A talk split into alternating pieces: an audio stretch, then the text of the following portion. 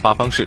二零一九中国福州羽毛球公开赛昨天进行了五场决赛，陈雨菲惊险逆转世界排名第一的日本名将奥原希望，卫冕女单冠军。王一律、黄东萍战胜队友郑思维、黄雅琼，获得混双冠军。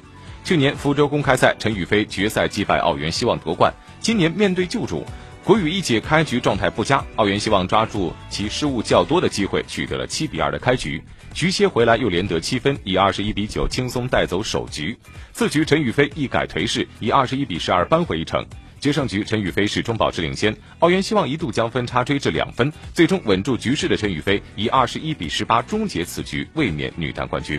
混双的决赛在两对国羽组合之间展开，双方此前十一次交手，郑思维、黄雅琼十胜一负，占据绝对的优势。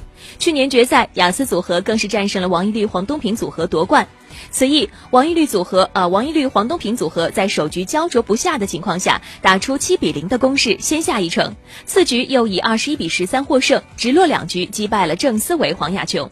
在男单决赛当中，世界排名第一的日本名将桃田贤斗与中国台北名将周天成苦战三局，最终卫冕。男双决赛，印尼名将吉迪恩苏卡穆约二十一比十七、二十一比九完胜日本组合加村健士、原田启悟，夺得冠军。在女双决赛，日本组合福岛由纪、广田彩花二十一比十七、二十一比十五完胜韩国组合李绍熙、申生赞夺冠。